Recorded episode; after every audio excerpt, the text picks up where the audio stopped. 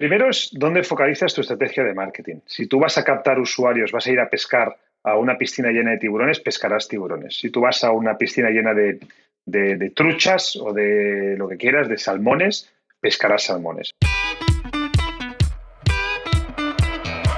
Hola, soy Alex Galvez y esto es Fundadores, el podcast donde me dedico a tener conversaciones con fundadores de startups latinoamericanas para deconstruir sus experiencias, su historia, sus errores, sus aciertos y así encontrar los aprendizajes, herramientas e inspiración que tú puedas aplicar en tu día a día. Bienvenido.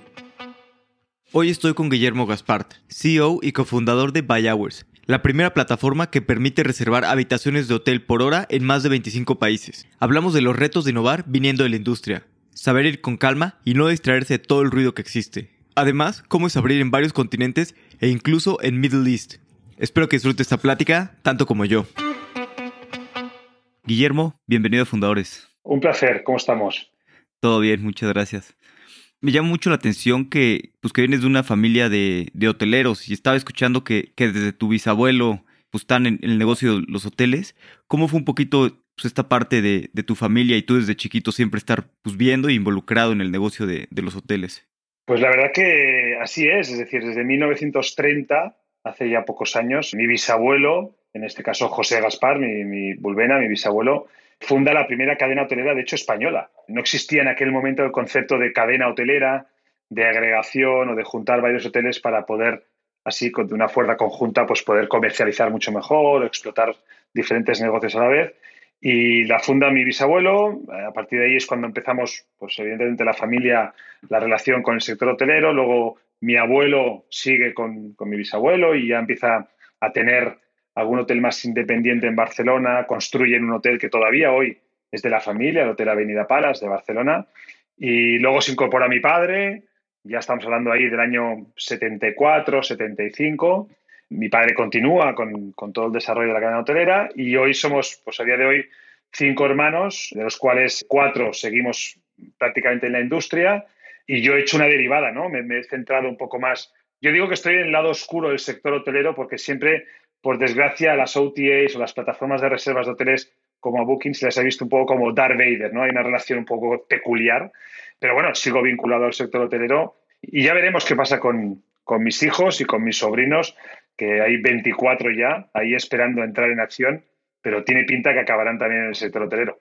Y cuando estudiaste y todo, ¿planeabas entrar al sector hotelero o no sabías o pensabas tal vez otra cosa? ¿O cómo era un poquito cuando estabas sacando la carrera? ¿Qué pensabas de tu futuro? Yo tengo la sensación de que elegí libremente, pero siempre se lo he preguntado a mi padre si esto realmente fue así. Y no lo tengo muy claro, ¿no? Porque nunca sabes la persuasión que te puede tener desde los 14 años, cuando fueron los Juegos Olímpicos de, Barcelona en el año 92. Yo con 14 años ya estuve prácticamente dos meses durante el verano, durante lo que duró los Juegos Olímpicos, trabajando en un hotel como botones, como grumete allí ayudando en todo lo que fuese. Y desde entonces no he parado, pues en verano o, cuando acabé la carrera ya, a, a, trabajar en el sector. Yo creo que lo he elegido libremente, pero si te digo la verdad, a veces me lo pregunto, ¿no? Cuando yo le hablo con la pasión que hablo a mis hijos del sector hotelero, quizás también estoy un poco influenciando a que el día de mañana quieran seguir con la, con la cadena hotelera, ¿no? Claro, totalmente. A mí me pasó similar. Mi papá era abogado y yo pues, también siento que, elegí libremente, pero pues veía a mi papá trabajar, iba los fines de semana con él a veces a hacer cosas y pues quieras o no, te acaba influenciando, ¿no? Lo bueno es que yo, yo ya rompí ese, ese ciclo de dedicarme a derecho y ya espero que mis hijos se libren de eso y mejor otras cosas. Bueno, nunca se sabe, a lo mejor vuelven, ¿eh? A, nuestra familiar. Pero es lo que dices tú, ¿eh? A lo mejor. Y, luego saliste y, empezaste a trabajar. ¿qué, ¿qué, empezaste primero? Bueno, supongo que algunos cargos. Y luego fuiste director de expansión, ¿no? Por bastantes años. Exacto. Yo cuando, cuando acabé la carrera estuve un tiempo fuera, trabajando fuera de, de, Barcelona y de España. Luego a partir de ahí volví, me incorporé en la empresa familiar y hice un poco, yo creo que casi todo el recorrido dentro del sector, trabajando en un hotel, desde pues, camarero, cocina, recepción y acabando como director de hotel. Luego ya me moví a los headquarters, a la oficina central de la cadena hotelera, donde ahí también hice, estuve en finanzas, en contabilidad, en el, departamento de administración y acabé haciendo de director de, desarrollo, que era toda la negociación de búsqueda de nuevos activos para la cadena hotelera. Eso es lo que es un poco hasta el momento que, decidí emprender, salir de la empresa familiar y fundar Bayagües. Ok, pero un poquito antes de, de Bayowers, Atrium Hotels también fue como parte de, era también parte del grupo familiar. No, Atiram Hoteles, que de hecho es, tiene algo pues eh, simbólico porque es el nombre de mi madre al revés, que es eh, Marita, ¿vale? Es un nombre un poco con, buscado con emoción y con cariño. Nace un poco de, 2012, nosotros con la crisis que hubo, bueno, en 2009, pero 10, pero el sector hotelero aquí en España llegó de una manera muy fuerte ya en el 11-12, subimos un, concurso de acreedores en la, en la cadena principal que la verdad que sufrió muchísimo y a partir de ahí con los hermanos decidimos pues bueno montar como nos gusta y la pasión y los nuestros son los hoteles decidimos eh, montar una nueva gestora una nueva cadena que se llama Atiram que es el nombre de mi madre al revés donde estamos los cinco hermanos de socios ¿Y cómo fue esta parte del concurso mercantil? Me imagino que, muy complicado, ¿no? Digo, la crisis del 2008 fue difícil. Digo, es el negocio y aparte, pues toda la familia está ahí. Supongo que, debe ser complicado esta parte un auténtico, desde el punto de vista económico, sin duda un auténtico drama. Es decir, lo que te puede dar la sensación de que es una estructura que sea difícil que caiga, pues una cadena hotelera con casi 200 hoteles, es decir, estaba todo muy estructurado. Pero bueno, la crisis barrió y sacudió a muchísimas empresas, a nosotros también. Y te he de decir que soy una persona optimista, me gusta siempre pensar en positivo y más cuando pienso en el pasado. Y yo lo que me llevo de eso es, en aquel momento sí que es cierto, que fue duro, muy duro, porque hay tensión, conflictos y luego emocionalmente, evidentemente, hay una pérdida clarísima. Pero he de decir que para mí ha sido uno de los mejores aprendizajes que he tenido en mi vida. Es decir, yo creo que esto los americanos lo saben aprovechar mucho más, del cómo del fracaso o de una gestión de crisis tan intensa como puede ser esa, qué aprendizaje o qué learnings te llevas para el día de mañana, pues no repetir o como para poder tener la fuerza de luchar. ¿no? Entonces, Sí que fue muy duro, familiarmente, profesionalmente y económicamente, pero te he de decir que cuando yo pienso en eso, yo pienso en, positivo y, me llevo lo bueno que fue el aprendizaje que, sirvió para mí en ese momento. ¿Cómo qué tipo de aprendizajes? Pues la gestión de, un propio concurso de acreedores, lo que llaman un Charter 11, ¿no? Es la gestión de todo lo que conlleva, la negociación, pues con la banca, con las, con las organizaciones, con la organización pública, es decir, con, pues, con los organismos públicos, con los proveedores, el cómo el negocio se va viendo afectado, o sea, todas esas circunstancias, la verdad es que es, es, impresionante y pues uno, yo me, ahí me cogió con 30 y, pues te diría con 34, 33 años, un momento que no acababa de empezar en la relación profesional, pero bueno, que, que ya tenía cierta experiencia, pero todavía era joven. Y, y luego, por otro lado, lo que te decía, a nivel eh, emocional, pues es difícil, ¿no? Porque te, bueno, pues estás, se está cayendo un poco, ¿no? Todo, todo tu, toda la estructura que tú tienes pensada, toda la empresa que llevas generaciones y generaciones y parece ser que está sufriendo y, acaba, acaba derrumbándose. O sea que es, es ya te digo, es, es muy duro, pero, pero yo creo que sufrí muchísimo, pero no sé si quizás por mi forma de ser, me olvido rápido del sufrimiento e intento pensar solo en lo positivo.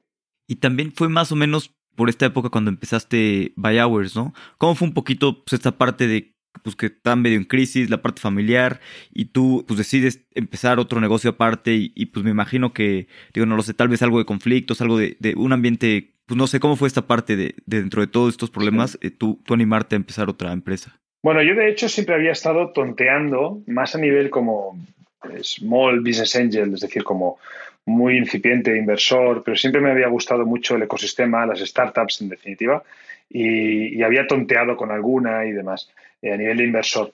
A partir de aquí, pues es cierto que cuando conozco a mi socio, a, Cristian Rodríguez, que somos dos fundadores, y cuando me dirijo ya o me decido pues a formar o a fundar Bayagües, los primeros años estaba más Cristian en el día a día de la startup de, de mientras yo le daba respaldo desde por detrás en cuanto a todo lo que es el networking del sector hotelero, el conocimiento y demás.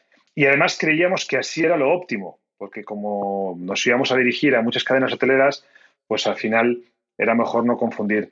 Pero, y eso me dio tiempo, pues evidentemente, a hacer una transición ordenada y, sin generar ningún problema con la familia. O sea, en eso no tuve ningún problema al principio, pues porque fue de una manera natural y, como yo ya había mostrado interés por, por en, cierta manera, independizarme profesionalmente, pues no sorprendió. ¿Y en qué momento decidiste, o sea, entiendo esto que, estaba más Cristian y tú también porque pues tú estás muy metido en la, pues, en la industria hotelera y para que no fuera pues una competencia que me está vendiendo algo o algo así.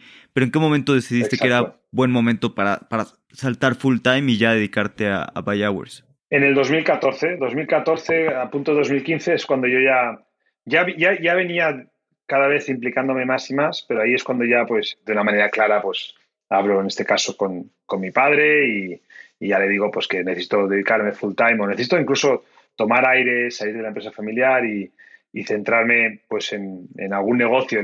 Recuerdo ¿no? que él tampoco tenía claro eh, mi implicación, pero dije, no, algún negocio, alguna invertida que tengo. Y entonces enseguida, pues Cristian, la verdad es que se lo agradeceré siempre que me estaba esperando con los brazos abiertos y, y desde entonces, pues hasta hoy, pues eh, dedicándome full time a, a Si bien todavía soy accionista de la empresa familiar y tengo una relación excelente con, con mis hermanos y con mi, con mi, padre en cuanto a lo que es la relación profesional de la empresa familiar, pero mi día a día está en Vallaguas. ¿Y cómo fue un poquito esta parte de, de innovación? De, porque digo, los hoteles llevan no sé cuántos años, pero los años que lleven, han vendiendo pues días completos, ¿no? De, de 22 horas, 23 horas, este, entre el check-in y check-out. Y yo siento a veces que, que, cuando estás muy metido en una industria, te cuesta trabajo ver la innovación, ¿no? Porque pues todo el, siempre se ha hecho así, entonces ¿por qué se va a hacer diferente y, y demás? Entonces, ¿cómo fue para ti? ¿No, no tuviste este choque de, de estar tan metido en la industria hotelera que pues cuando te dijeron algo distinto, como, oye, pues ¿por qué lo vamos a hacer distinto? O, ¿Cómo fue esta parte de, de por qué hacer, eh, innovar en esto, ¿no? De venderlo pues, por, por horas y por menos tiempo en vez de por días.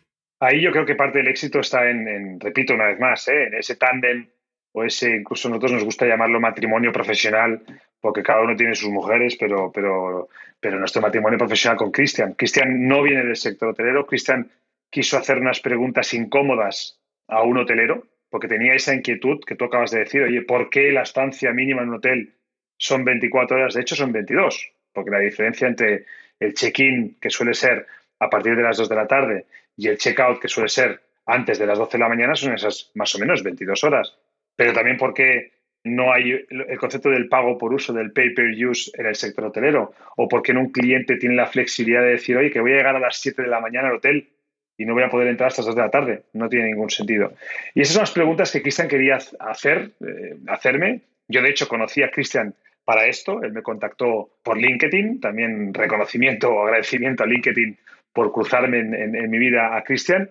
Y yo lo que tú decías, al principio yo me, yo me lo quedé mirando como diciendo, en el fondo creo que conozco el sector y no hay una razón o una excusa para el decir por qué la industria no está ofreciendo esto que Cristian me está diciendo y, conozco tanto las operaciones como la estrategia de un hotel y me di cuenta que no tenía sentido y que, y que había un espacio importante. Y entonces lo que hicimos fue analizar, ver si había alguien en el mercado haciendo algo parecido. No había nadie, ni, ni OTAs, ni plataformas de reservas como Booking, Expedia u otras, ofreciendo esta flexibilidad o personalización a la hora de reservar un hotel. Pero tampoco había cadenas hoteleras, ni las grandes, Marriott, Hilton, Intercontinental, ni de pequeñas, ofreciendo esta flexibilidad. Y es ahí donde nos lanzamos y, hasta el día de hoy, la verdad que muy contentos. ¿Cómo fue convencer a los primeros clientes? Porque me imagino que pues, cuando te va muy bien en un hotel o en un negocio, no tienes esa necesidad y nada te impulsa a innovar, ¿no? Me imagino que, este, pues que si la industria va bastante bien, pues ¿por qué voy a vender un producto fraccionado o menos horas que es más barato a final de cuentas? ¿Cómo fue convencer a los hoteles, que son una industria muy tradicional, de hacer algo totalmente diferente? Mira, hay varios puntos que tú has mencionado ahora que se juntan, ¿no? Primero, es difícil convencer a alguien que el negocio le va muy bien, porque nosotros nos centramos en ciudades principales como son Barcelona, Londres, París, Ciudad de México, Bogotá, Santiago de Chile o Buenos Aires, donde a priori las ocupaciones de los hoteles son, suele ser alta, ¿no? Entonces, al principio les cuesta. Nosotros teníamos un mensaje muy claro que es que yo le decía al hotelero, el hotelero a veces me dice, no, es que yo lo que no quiero es reducir el precio de mi habitación. Yo le digo, tú no estás reduciendo el precio de tu habitación, sino tú lo que estás haciendo es poner en el mercado un producto nuevo. No podemos comparar tres horas de hotel, seis o doce horas de hotel, con lo que podría ser una room night, una noche normal. Y en ese punto, y yo ahí siempre, siempre hemos sido muy claros, es que nosotros lo que decimos al hotel es, habremos de esas habitaciones vacías, las que no vas a vender y sabes perfectamente que no vas a vender. Y esas son las que yo quiero atacar para que consigas, en vez de cero, porque el sector hotelero tiene una peculiaridad, que es que no puedes tocar habitaciones. Es decir, todo lo que no vendas hoy mañana no vas a poder vender. Mañana venderás otro producto, pero no el de hoy. Yo pongo el ejemplo de como un supermercado. Si un supermercado, cuando acaba el día, todo lo que queda en las estanterías lo tenemos que tirar a la basura, probablemente el, supermercado, antes de cerrar, apresurará pues, para bajar precios o, ofrecerlo de otra manera.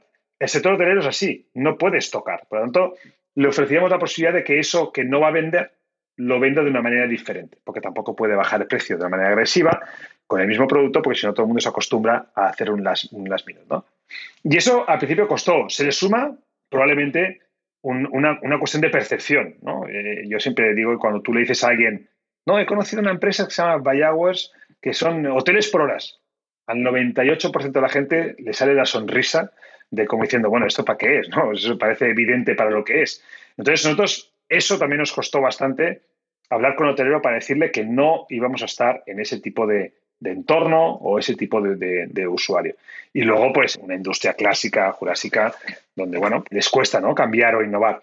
Esto, nosotros no somos una empresa post-COVID, si bien el COVID, te he de decir, aun estando en el sector travel, nos ha ido muy bien, precisamente por lo que tú decías al principio. Pues porque el hotelero o las grandes players, con unas crisis así tan grandes como la que hemos tenido con el COVID, ahora tiene más habitaciones vacías que nunca, más necesidad de tener un ingreso adicional que nunca y por eso ahora está muy receptivo pues para poder mirar o explorar innovación o ideas nuevas del sector.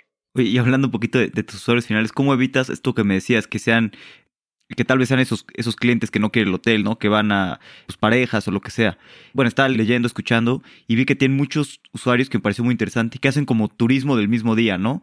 Que estás igual en una ciudad y te vas a un hotel, te vas a un barrio, te vas no sé qué y pues estás en la alberca, estás en el spa y, te relajas, ¿no? Y eso la verdad es que me parece muy interesante, un usuario muy interesante, pero pues eso es algo nuevo, ¿no? y supongo que es un usuario que ustedes crearon. ¿Cómo hacer que sea más ese usuario y no el, pues el que no quiere el hotel, ¿no? Que va un ratito a... Sí. Mira, primero es dónde focalizas tu estrategia de marketing. Si tú vas a captar usuarios, vas a ir a pescar a una piscina llena de tiburones, pescarás tiburones. Si tú vas a una piscina llena de, de truchas o de lo que quieras, de salmones, pescarás salmones. Entonces es muy importante hacia dónde focalizas tu estrategia de marketing. Nosotros nos hemos focalizado siempre en entornos de travel, de business people, de familias, de viajeros. Dicho esto, es imposible ponerle barreras al campo. O sea, lo que no podemos es controlar totalmente, pero sí que podemos marcar o redireccionar nuestro, nuestro, nuestro mensaje, nuestra estrategia. Eso por un lado. Segundo, al final, el hotelero, dentro de lo que llamamos, lo que decías tú, ¿no? Lo que el local user, es decir, esa experiencia local, también te decía una cosa, lo que es el concepto pareja, podríamos estar tú y yo hablando durante mucho rato de tipologías de pareja. Te voy a poner dos ejemplos extremos, ¿no? Mis padres son un matrimonio, son una pareja y pueden ir al hotel eh, tres horas.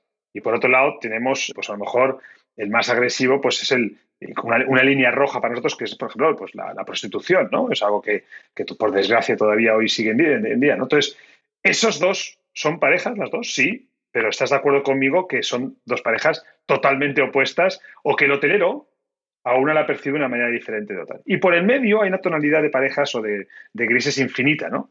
Entonces, nosotros lo que sí que hemos dicho es, primero, marcar muy claro nuestras líneas rojas de dónde, dónde captamos al usuario y luego, a partir de aquí, también es verdad que le decimos al, al, ciudadano, y esto el COVID nos ha ayudado una vez más, por las restricciones de movilidad que había, que es, yo me gusta intentar preguntar a la gente, y lo hago con, yo intento picar, ¿no? A, a mis amigos de Barcelona, digo, oye, ¿por qué veis los hoteles de tu propia ciudad como un espacio o unos metros cuadrados solo para turistas o para gente de fuera de tu ciudad? Nosotros aquí en Barcelona tenemos el Hotel W, el Hotel Rich, el Hotel Florida. Tenemos hoteles fantásticos, increíbles, donde hay mucha gente de Barcelona que nunca se ha alojado. Cuando es una experiencia increíble, ya sea unas horas o un día o un fin de semana. Es decir, no tienes por qué siempre ir a alojarte un hotel a, un hotel que no sea de tu ciudad. Entonces, ese, ese, como decías tú, local user o experiencia, lo estamos promocionando bastante.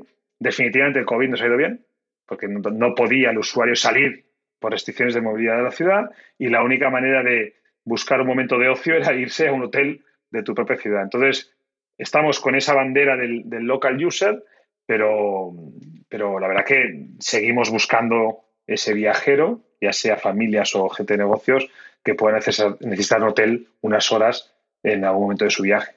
Sí. Y, hablando un poquito de, lo que mencionamos de la pandemia, que digo, curiosamente, ¿no? Ustedes es, industria de travel, pero usted les ayudó en vez de perjudicarles. ¿Cómo fue? ¿Te acuerdas un poquito cuando inició la pandemia y tus primeros pensamientos de, pues, de lo que iba a suceder, sobre todo estando en la industria de travel? No, yo te digo que benefició posteriormente y sacamos provecho, pero también no, no, no voy a engañarnos, es decir, los primeros tres, cuatro meses de marzo, yo todavía recuerdo una conversación aquí en la oficina con Cristian cuando veíamos, ¿no? Cuando conversaba lo que pasaba en Italia, lo que pasaba en China, y, Cristian me dice, oye, tendríamos que ir pensando a ver si todos nos vamos a casa. Y yo le dije, estás loco, ¿cómo no vamos a ir a casa? Eh, y, y, estuvimos casi tres meses en casa, o sea, fue increíble, ¿no? Entonces, yo lo que al principio, yo creo, bloqueo general, porque al principio los hoteles cerraron y fue una crisis dramática. Nosotros los primeros tres meses, como todo el mundo, sufrimos muchísimo. Claro. Pero apostamos primero por mantener puestos de trabajo. Quisimos mantener a todas las personas que teníamos. Creíamos que era una manera muy clara de fidelizar al empleado que en un momento tan complicado que el mundo estaba viviendo, pues al menos que la empresa viese, que no les faltase también la empresa. O sea, yo creo que no, te, pueden fallar muchas cosas, pero que no te falle toda la vez. Y la empresa, luego íbamos a ver cómo pasábamos, pero al menos que estuviese a tu lado. Y a partir de aquí, lo que sí que es cierto que nos, nos fue bien es a partir de junio, julio, cuando se empezaron a abrir los hoteles, lo que te decía, pues porque tenían más habitaciones vacías que nunca, por lo tanto, nos daban mucho inventario y porque el usuario, el cliente, estaba un poco confinado en la ciudad o en, o en, su casa y la única distracción que podía tener era irse a un hotel unas horas. Entonces nos fue muy bien. Pero bueno, los primeros meses fueron muy duros y yo la verdad que una sensación de bloqueo, me imagino que como todo el mundo, increíble. Y esto ya veremos el día de mañana cuando lo recordemos, porque todavía estamos, todavía está caliente el tema, pero ha sido realmente extraordinario todo esto. ¿Y cómo fue esta parte de los hoteles que, digo, entiendo que pues abrieron, no tenían gente, pero fueron muchos hoteles que en los que ustedes ya se habían acercado y que tal vez no les había interesado, pero pues ya medio ubicaban el concepto así, o fueron, se acercaron con muchos hoteles que ni los ubicaban y que, o sea, mi pregunta va en el sentido de que les ayudó mucho que ya venían construyendo marca y relación desde hace tiempo, o también se sumaron muchos que no los tenían ni idea y estaban desesperados. No, lo que teníamos es ya los hoteles de nuestro portfolio, que enseguida que empezaron a abrir, pues fueron ellos mismos que nos dijeron, oye, pues todo el inventario que quieras puedes venderlo y no hay ningún problema. Lo que sí que incrementamos en número de hoteles es que durante el confinamiento también sacamos provecho y pusimos al departamento de IT, de tecnología, a desarrollar lo que es nuestro modelo SaaS o B2B. Es decir, teníamos hoteles que vendíamos en nuestra plataforma y lo que hicimos fue desarrollar una tecnología para poder cederla al hotelero y que el hotelero pueda en su propia web también vender las microstancias o las habitaciones por horas. Y incluyendo un producto nuevo, que eso sí que fue, pues fue muy bien, que eran las salas de reuniones. A mí me llama la atención que eh, en el año 2021 no hay ninguna cadena hotelera o prácticamente ninguna, y me gustaría si alguien que conoce alguna que, que nos lo haga saber, en la que pueda reservar en su propia web una sala de reunión de manera online, al momento instantáneo. Es decir, no una petición o un request al cual te contestará. No, no, no. De la misma manera que reservamos una habitación de hotel, ¿por qué hoy por hoy en Hilton.com, en Marriott o en Intercontinental o lo que quieras, no puedes reservar una sala de reuniones para ocho personas de manera online con confirmación directa? Eso es algo que nosotros les hemos ofrecido, entre otras cosas porque el, el motor engine, el motor de reservas que tienen, para nosotros es lo mismo vender una habitación que una sala de reunión, que un acceso al spa, al fitness, un acceso a la, a la piscina, a lo que haga falta. Buenísimo. ¿Y ustedes cómo les ha ido con relación a.? Porque sé que empezaron en España probando mucho el modelo y se, y se han estado expandiendo bastante pues, por Europa, Latinoamérica, incluso creo que, que van ahora por el Middle East. ¿Cómo fue esta parte? Yo siempre veo emprendedores españoles que, que quieren abrir en Latinoamérica y, y, está, está, bien, obvio, pero a veces pues culturalmente es un poco distinto y hay algunas partes que, pues, que, puede ser distinto.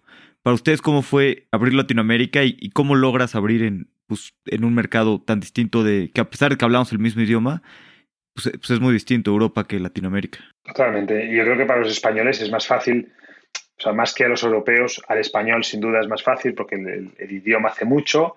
Pero yo creo que la, el secreto para mí es, eh, primero, es la, la humildad en el sentido de, intentar escuchar, escuchar mucho a cada cultura, a cada país, cada región, el cómo hacen las cosas, cómo las dejan de hacer, a nivel de usuario y de hotelero, es decir, tanto a producto como en la demanda, el supply y el demand, porque creo que es muy importante entender, no, no querer imponer, ¿no? Cada uno, cada país tiene sus peculiaridades, incluso en el propio Latinoamérica.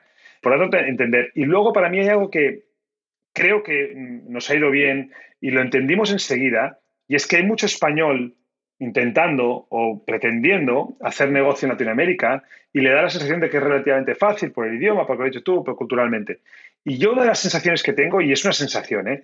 es que el mercado latinoamericano lo que no le gusta es el español que llega una vez, intenta hacer negocios, se vuelve a su país y no vuelve. Nosotros lo que nos dimos cuenta es que había que estar, había que, que abrir esas relaciones personales con los proveedores, con los hoteles, con todos los agentes que hay en el sector. Y eso significa viajar, viajar, viajar, estar con ellos, abrir oficina como la oficina que tenemos hoy en Ciudad de México y, entablar esas relaciones profesionales. No, no, no, no, no nos servía las videoconferencias o las llamadas porque creemos que, que, es muy importante la relación personal y más a los latinos, ¿no? Nosotros somos, por supuesto, también latinos y nos gusta mucho esa relación personal.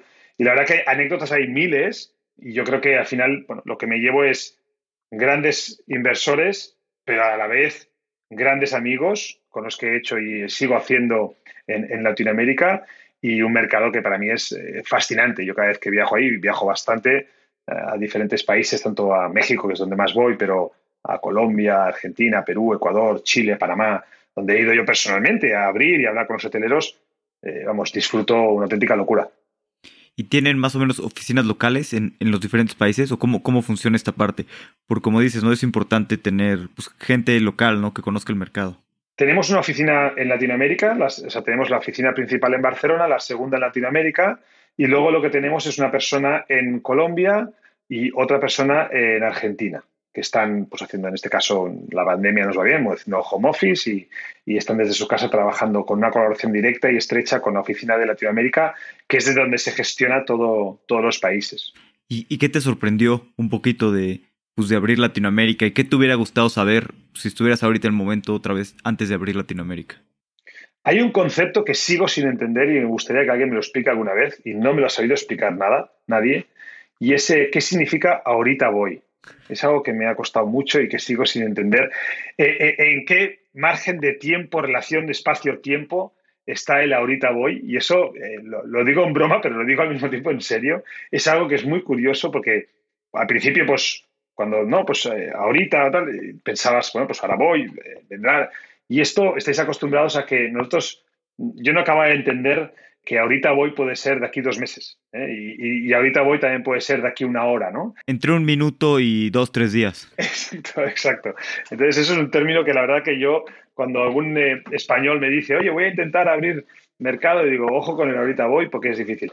Pero luego, y luego también, pues, volviendo a lo mismo, ¿no? Eh, esa relación pues personal en México que a mí me encanta y, y que tanto he disfrutado pues con también no con el, con el tequila con todo lo que todo lo, todo lo que es las relaciones personales que ahí sí que se parecen bastante también te digo a cómo se hacen los negocios aquí en España ¿eh? y, y, ustedes también trajeron a, a, se sumaron algunos fondos locales a, a, su ronda como Angel Ventures su estrategia fue desde el principio buscar fondos locales para que los ayudaran a abrir o se, se dio circunstancialmente Sería un poco circunstancial. Nos va muy bien y, y hemos replicado esto tanto en Alemania como en, en, en, Francia o como en Middle East. También tenemos inversores de la región. Pero es cierto que hicimos un viaje, pues como te decía, ¿eh? por todos los países, en la apertura de mercado, de captación de hoteleros y demás. Y en México nos dimos cuenta que el ecosistema inversor, startupero, estaba bastante desarrollado. Y en un viaje sin querer ya nos dimos cuenta que nos presentaron a varios venture capital con los que pudimos hablar y entonces fue ahí cuando a la vuelta pues decidimos ya preparar un viaje más de puro fundraising en México otra vez.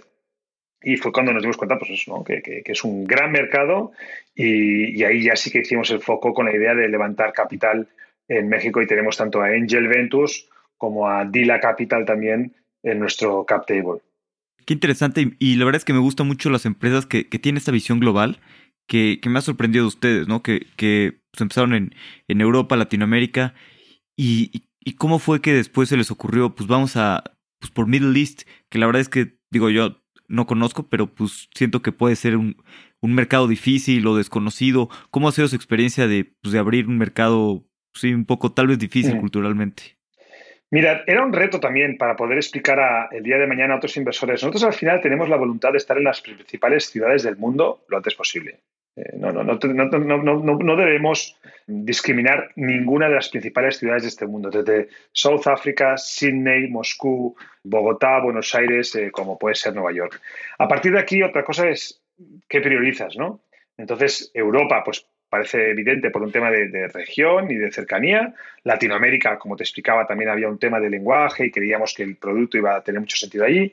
Y luego en Middle East, el abrir en Dubái, que fue el primer sitio donde abrimos hoteles, primero que para nosotros era a nivel cultural, realmente ahí sí que hay muchas diferencias, y para nosotros era importante poder demostrar que una ciudad tan diferente como el resto, como es Dubái, que el hotelero y el usuario quisiesen también transaccionar allí, para nosotros es muy importante. Y eso fue un reto. Y luego también, no te voy a mentir, que en aquella época justo estábamos hablando con varios inversores de la zona. De hecho, hoy tenemos en el cartel inversores de, Abu Dhabi. Y, para nosotros es relativamente, no quiero decir fácil, pero abrir hoteles en una ciudad principal lo podemos hacer de manera realmente sencilla. Y qué mejor para acabar de convencer a un inversor que poner o captar hoteles de su propia región, ¿no? Y eso siempre nos ha, ido bien y, eso es lo que hicimos y a partir de aquí pues ahí se quedaron y, la verdad que estamos contentos con nosotros ahí, si bien todavía no hemos sido agresivos en la expansión en ese territorio. ¿Y cómo fue un poquito los, los inversionistas de, de Abu Dhabi? igual que los inversionistas en todos lados o fue algo distinto convencerlos por, no sé, barreras culturales o este tipo de cosas?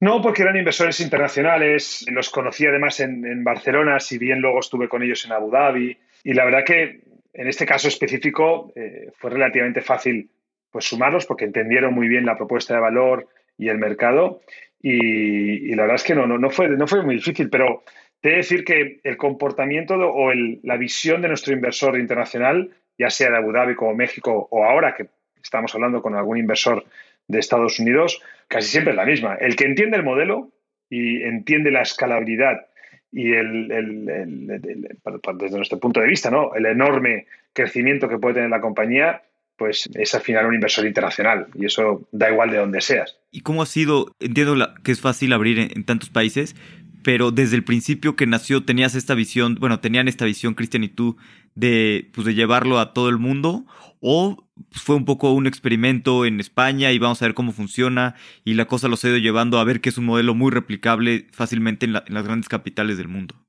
Desde el principio teníamos claro que no había que correr, pero que teníamos muy claro y seguimos teniendo claro cuál es el objetivo final. Nosotros queremos revolucionar el sector hotelero, queremos cambiar la manera de la que se hace una reserva en un hotel o añadir una manera nueva que se estandarice en todo el mundo. Eso es lo que queremos y vamos a pelear hasta el final por intentar estandarizar eso. Si bien sabemos que el mercado, el market size, el, tamaño del mercado no es igual que el de las room nights, es decir, la gran mayoría de la gente lo que quiere es reservar un día entero, pero que tiene que haber una cabida para esta pequeño slot, este pequeño slot de tiempo en el mundo entero lo antes posible. Y esa ha sido nuestra ambición y la sigue siendo.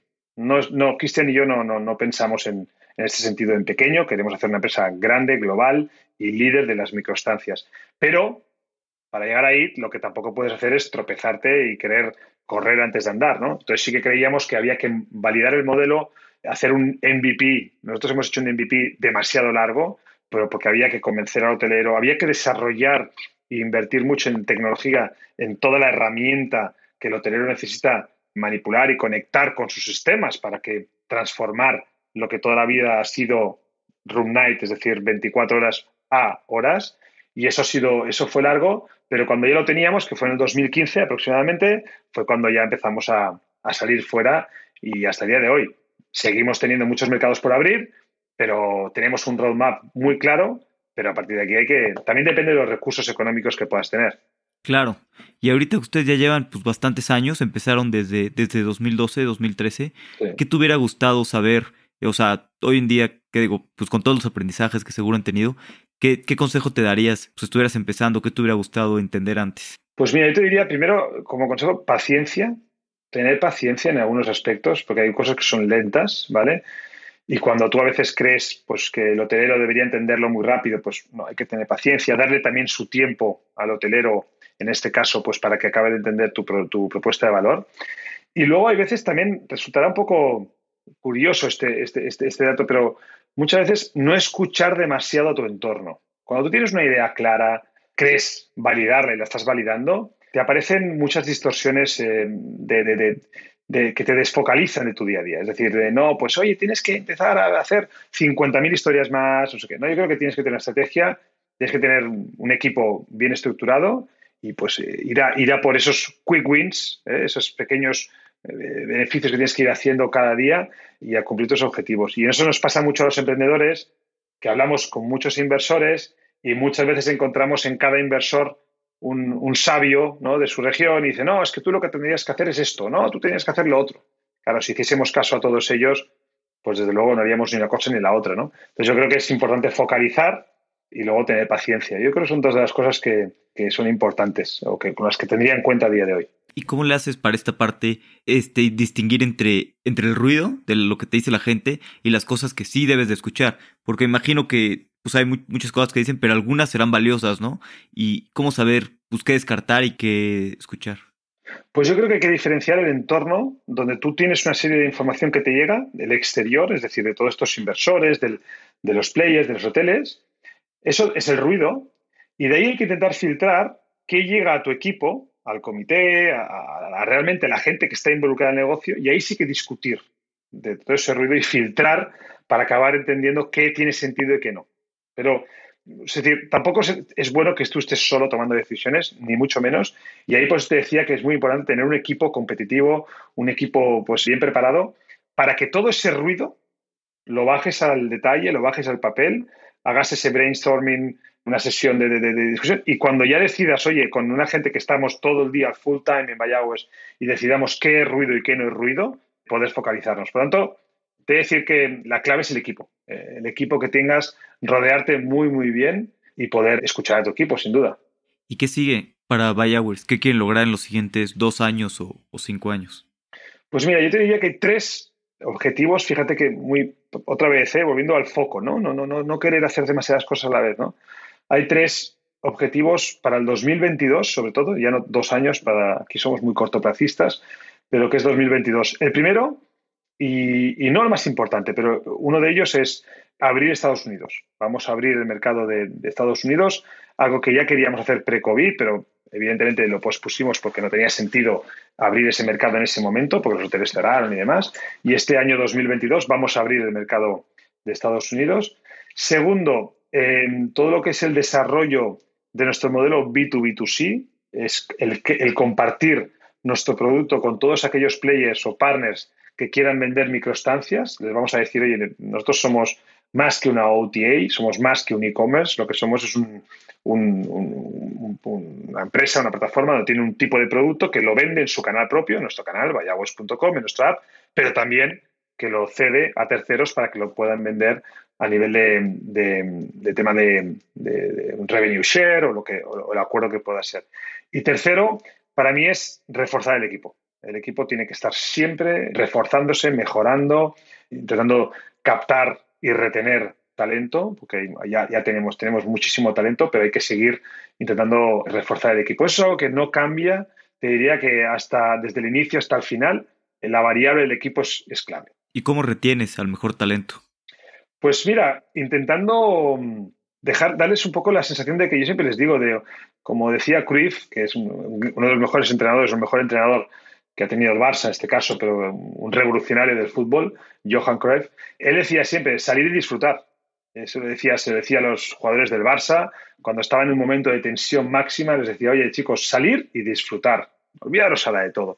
Pues yo intento marcar un poco esa filosofía de que, de que la gente cuando esté aquí disfrute, que hagan lo que creen que tengan que hacer, que se equivoquen, que, que ven aquí. Yo ver, sonrisa, me gusta mucho y creo mucho que eh, eh, eh, pasamos muchas horas con nuestros compañeros de trabajo y creo que es muy importante que haya alegría, que haya risas, que haya diversión, evidentemente con una responsabilidad que todos tenemos que tener. Pero eso para mí es, es, importante y eso retiene mucho, porque hay gente que a lo mejor le pueden pagar más, pero nos ha pasado, ¿no? Gente que ha salido y que dice, oye, pues sí, sí, me estarán pagando más, pero, pero mi vida no es la misma, no me lo paso bien, no disfruto.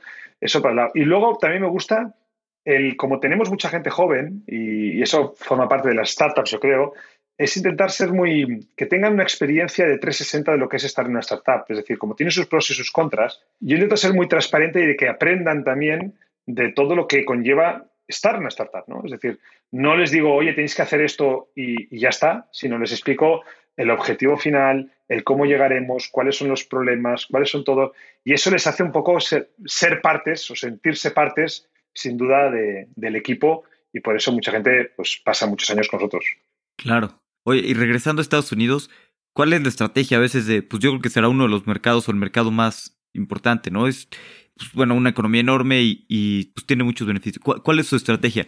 ¿Van a atacar primero las ciudades principales o, cómo se acercan a abrir pues, un, reto tan grande como es Estados Unidos?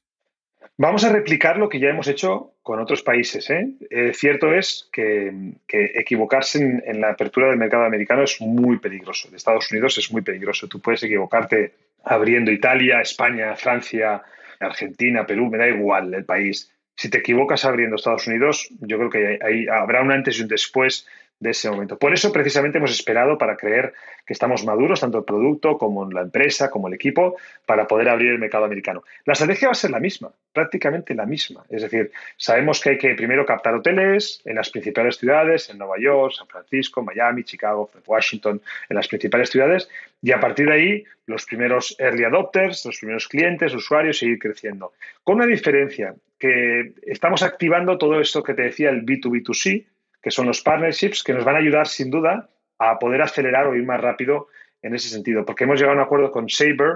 Sabre es el principal, una de las principales travel tech que hay en Estados Unidos, el líder de, en, agencias de viajes, ya sea corporativas o de, o, de, o de, ocio.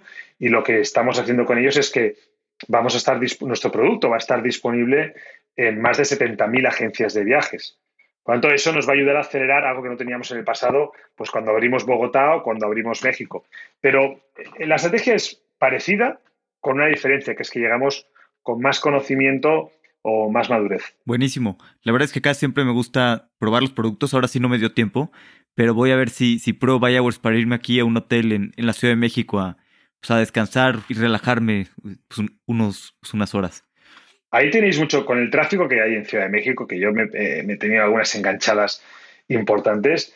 Hay veces que yo tengo algún amigo de, de, ahí que me dice, oye, mira, pues cuando me voy a la otra punta de Ciudad de México y tengo una reunión y luego por la tarde tengo otra, en vez de devolver, pues oye, reservo un hotel, tres horas, me conecto a wifi, trabajo, descanso, como, me refresco y luego voy a la reunión y luego por la tarde vuelvo. Entonces, también en las grandes ciudades de Latinoamérica, que el tráfico es, es intenso y puedes estar dos horas o tres horas para cruzar de punta a punta, hay mucho cliente que lo que saca o aprovecha pues para, bueno, pues para con el ordenador, en vez de estar en un Starbucks, no tengo nada en contra de Starbucks, pues, menos faltaría más, pero en vez de estar en Starbucks, pues yo creo que es mucho mejor estar en un, en un hotel tranquilamente eh, descansando o trabajando. Sí, sí, totalmente. Yo siempre estoy Sí, en cafés o en lo que es, bueno, antes de la pandemia que movía más, en cafés o en algunos lugares. Entonces, pues está, es perfecto para probar pues, un hotel por, por unas horas. Exacto. Vamos a, pasar a la última parte, que es la, la, serie de preguntas finales de reflexión. Las preguntas son cortas, pero las respuestas, pues como tú quieras, no necesariamente son cortas. ¿Cuáles son los libros que más te gusta recomendar? Pues mira, yo te diría que hay uno obvio, que para mí es eh, alta recomendación, que es un libro que escribió Cristian, mi socio, Cristian Rodríguez, que se llama Despegar y que explica un poco la historia del, emprendimiento, ¿no? De, de, cómo eh, despegar un negocio y cómo, qué sensaciones, qué cosas. Habla de cosas también muy duras y malos momentos, porque creo que es importante hablar de eso, de los malos momentos, ¿no? Y luego también hablando de, funding y demás, hay uno que se llama The Art of Startup Fundraising, ¿vale? De Alejandro Cremades, y es un libro que mm, realmente te ayuda mucho también a entender a la hora de levantar dinero o de hacer fundraising con inversores y los dos son, dentro del ecosistema, eh, altamente recomendables. Buenísimo. ¿Tienes una opinión que poca gente comparta o algo que pienses que la mayoría de la gente piense distinto? esta, esta, esta, es muy buena.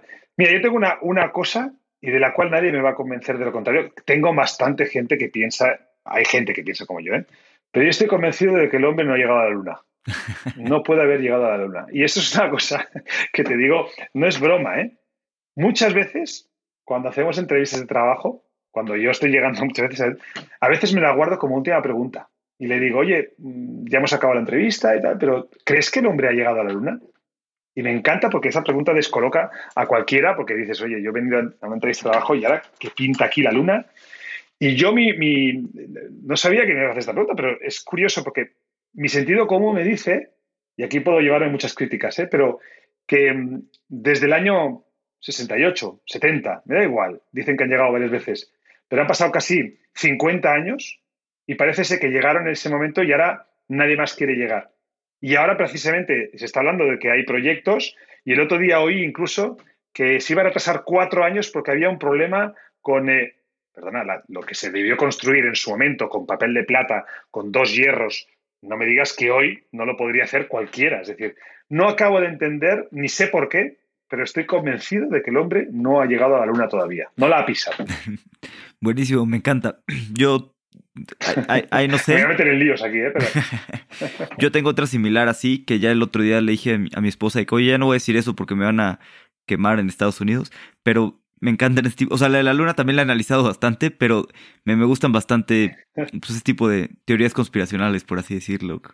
¿Hay algún momento en el que sientas que ha sido central en la formación de lo que crees hoy en día? Bueno, yo a nivel de, a nivel de formación, yo creo que sí, cuando acabé la carrera, que recuerdo perfectamente, la acabé, pues acabé administración y dirección de empresas y me acuerdo que mi padre me cogió y me dice, bueno, ¿has acabado todo esto, lo que es estudiar y todas estas cosas? Porque mi padre es más de la vida real o de, poco del tema de, del estudio y las prácticas. Y entonces me envió un año a Suiza, solo, te hablo de muy joven, sacándome totalmente de mi, de comfort zone en ese momento que era Barcelona con 23, 24 años, pues una vida fantástica y muy cómoda.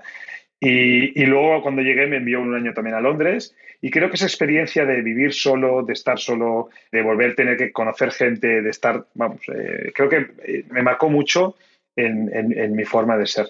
Y es como algo que me gustaría incluso, creo que replicar el día, el día de mañana con, con mis hijos, es decir, yo creo que tienen que estudiar la carrera, pero creo que antes de empezar o incorporarse demasiado rápido en el mundo laboral, que luego ya no puede salir, creo que sería bueno una experiencia, una, una hacer eh, prácticas. Yo estuve haciendo prácticas en un hotel en, en, Suiza y luego estuve trabajando en PricewaterhouseCoopers en, en, Londres haciendo prácticas, ¿eh? haciendo lo que podía.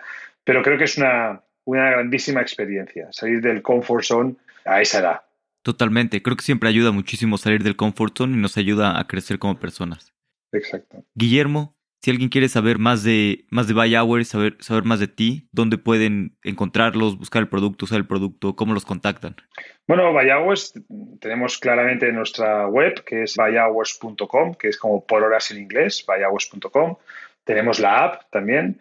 Y eso en cuanto a la compañía. Y a partir de mí, pues yo utilizo poco, pero en Twitter y en las redes sociales, sobre todo más en LinkedIn, ahí sí como Guillermo Gaspar, ahí me podrán, me podrán encontrar. A veces también como Mo Gaspar, porque es como mi nickname, que mucha gente me llama Mo, de Guillermo, entonces ahí se me quedó y, y sigue siendo hoy que mucha gente me llama Mo y, y, es una cosa que no me, no me incomoda al revés, es una cosa familiar y me gusta.